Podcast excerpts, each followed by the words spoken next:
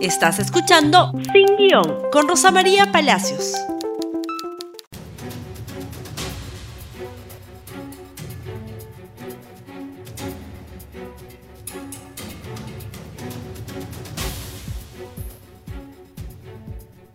Muy buenos días amigos y bienvenidos nuevamente a Sin Guión. Y vamos a hablar hoy día, por supuesto, de la coherencia o la incoherencia punitiva que hay sobre las personas hoy en día en el Perú. Ayer el presidente de la República visitó Ayacucho, tal vez entusiasmado por todo el trabajo que está haciendo la Iglesia Católica y en otras partes del Perú, por cierto, en la provisión de oxígeno y otros bienes, mm, estaba con Monseñor Piñeiro, que es el obispo de Ayacucho, y se lanzó con un anuncio que es muy importante. Dijo que el mes que viene, en noviembre, pues se abrirán las iglesias que están evaluando, no dijo que estaban evaluando, dijo que iban a abrirse las iglesias, no para prestar servicio religioso, presumo que se refiere a misas, sino para que simplemente estén abiertas. No sé qué sacramentos se puedan administrar o no, no sé si van a haber bautizos, si van a haber eh, primera comunión, no tengo ni idea si van a haber confesiones, en fin. Dependerá, presumo, espero, de cada obispo y no del Estado. Pero en fin, que se van a abrir las iglesias. La noticia ha sido recibida con cierta sorpresa. ¿Por qué? Porque si se es coherente, se tiene que analizar un dato que es muy importante. ¿Cómo avanza la enfermedad en el Perú? Porque ¿qué es lo que el Estado tiene que cortar aquí y en todas partes del mundo? La transmisión de la enfermedad. La cadena de transmisión de la enfermedad tiene que romperse muchas veces para que la enfermedad no crezca. O crezca, como se nos dijo en algún momento, y lo dijo la doctora Massetti, despacio. Es decir, todos nos vamos a contagiar, pero en distintos momentos para que el sistema de sanidad pública pueda atender la demanda. ¿Ok? Muy bien. Revisemos las cifras. Hay menos de 7.000 personas hospitalizadas, estamos en 6.000 y tantos. El Perú tuvo hasta 14.000 personas hospitalizadas. Por lo tanto, camas hay para tanta gente. Hoy hay. La hospitalización en UCI se ha reducido. El número de fallecidos todavía, claro que preocupa. Tener 80 fallecidos en un día preocupa, pero no son 220. Es decir, la enfermedad está cediendo en todos los frentes y va a seguir cediendo, ¿no es cierto?, en las próximas semanas, esperemos. Todavía el Estado no nos ha dado una información cierta de por qué cree que está cediendo. Lo que hemos escuchado a algunos voceros del Ministerio de Salud y al presidente es decir, está cediendo porque ya hay un número de contagiados suficiente como para que la enfermedad no se expanda más. Y no se puede expandir porque las personas que ya se contagiaron y sobrevivieron, que son el 99% de los contagiados, tienen anticuerpos. Y por lo tanto, si los contagian, la reinfección que existe es poco probable. No hay ningún caso de reinfección letal documentado hasta ahora en el mundo. Sí hay casos de reinfección. Nadie sabe todavía por qué algunas personas se reinfectan y otras no se reinfectan. Nadie sabe por qué algunas personas que se reinfectan son completamente asintomáticas. Nadie lo sabe todavía. Pero lo que es cierto es que no es letal la reinfección. Si la mayoría de la población se ha contagiado, por ejemplo, tomemos el caso emblemático de Iquitos, con más de 70% de la población, no tiene ningún sentido, evidentemente, tener la iglesia cerrada no tiene ningún sentido. Y en eso el presidente tiene toda la razón. Pero si hubiera coherencia, tampoco puedes tener el cine cerrado, el teatro cerrado o la escuela cerrada. Porque a igual razón, igual derecho. Si yo permito que se abra una iglesia con mascarilla, con distancia social, con lavada de manos, ¿por qué no hago lo mismo en un aula? No todas las iglesias tienen el techo alto, ojo, ¿ah? hay muchas que tienen el techo bien bajito por si no las conocen. Entonces, ¿por qué no puedo abrir un patio de colegio? Para que se sienten en carpetas separadas los chicos de quinto y media que tienen que terminar el colegio. ¿Por qué no puedo abrir una escuela rural en una comunidad donde no está el virus, donde el profesor vive con ellos? ¿Por qué no puedo? ¿Por qué no puedo ¿no es cierto?, abrir un teatro con 50% de aforo, con 30% de aforo. Hay que tener coherencia, pero esta incoherencia punitiva es lo que nos termina volviendo locos a todos, porque no permite a nadie hacer planes. El Papa decía que no les roben la esperanza. ¿Qué es lo que nos está haciendo este gobierno con estas medidas incoherentes? Abro la iglesia, pero los mayores de 65 años solo pueden caminar tres veces por semana. ¿No? Y ha sido así desde el principio, siempre con tratando de buena voluntad de controlar y al final enredando las cosas de esta manera. O sea, ¿qué es lo que nos está diciendo? Que no hay coherencia.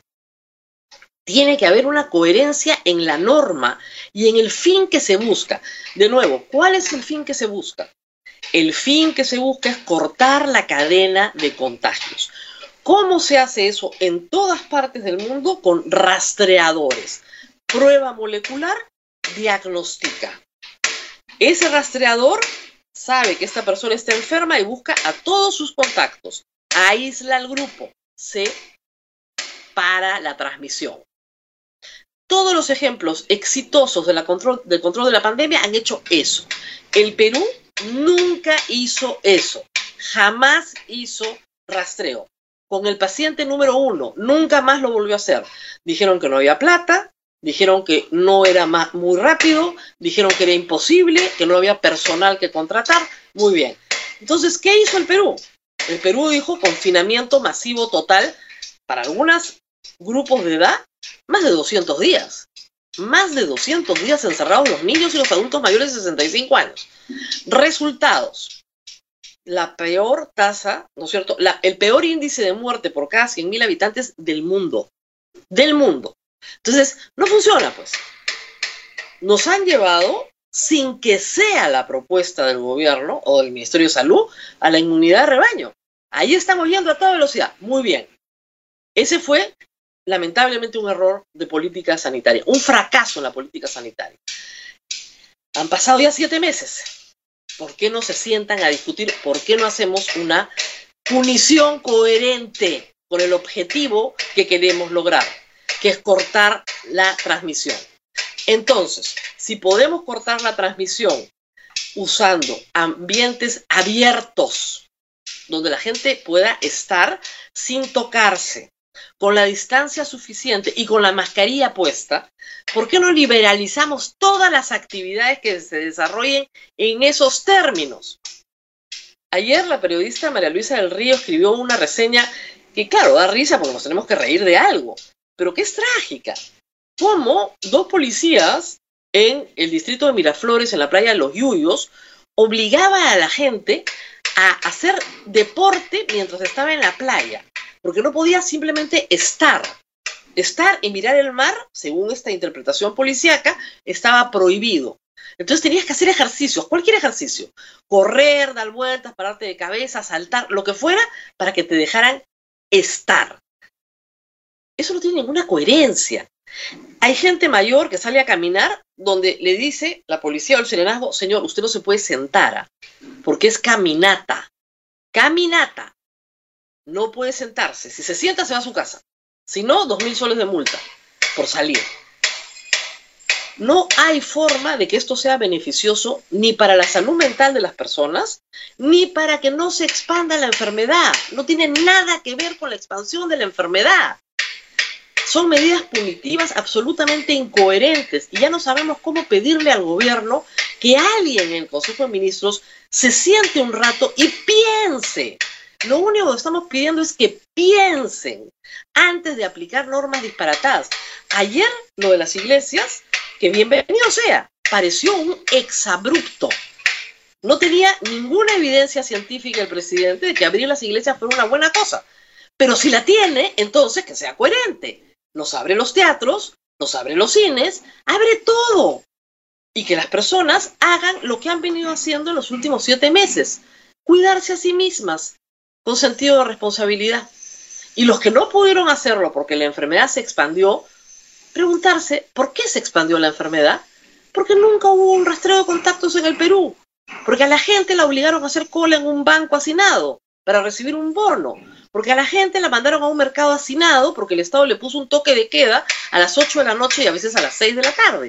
Y ahí se expandió la enfermedad. Esa es la verdad. Muy bien. Todavía no quieren asumir la verdad, pero ya bueno, han pasado siete meses. Que asuman que el daño está hecho, que el manejo sanitario del Perú ha sido un fracaso, que no es un ejemplo para nadie, que es el contraejemplo del mundo. Entonces comiencen a corregir aquellas medidas que todavía subsisten y que le hacen un profundo daño a las libertades de las personas. Y que hay que actuar con la mano en la Constitución. El presidente se defiende siempre, siempre de los ataques que recibe con la Constitución. Pues ahora es momento de que la use para defender los derechos de las personas. Y si no, haremos como los colombianos. La revolución de las canas. Ojalá que mucha gente mayor se una y esperemos que pronto el juez constitucional resuelva la acción de amparo interpuesta por el doctor Enrique García para tener por lo menos la esperanza de que nuestros derechos, los derechos de todos los peruanos, no son conculcados arbitrariamente en esta falta de coherencia punitiva que impide, por ejemplo, que algunas personas puedan caminar siquiera por un distrito. Muy bien, nos tenemos que despedir. Mañana no es feriado. Ojo, gracias también a la arbitrariedad del gobierno, mañana no es feriado, los derechos laborados los, son irrenunciables, dice la Constitución. Bueno, el señor presidente dice que sí son renunciables. Así que mañana usted tiene que trabajar y no solamente tiene que trabajar, sino que antes cuando trabajaba en un feriado le pagaban extra, ¿no es cierto? Hoy día, gracias al gobierno, no le pagan extra. Muy bien, nos vemos mañana. Nos vemos mañana, laborable por culpa del gobierno, y ustedes pueden compartir este programa en Facebook, Twitter, Instagram y por supuesto YouTube. Nos vemos mañana.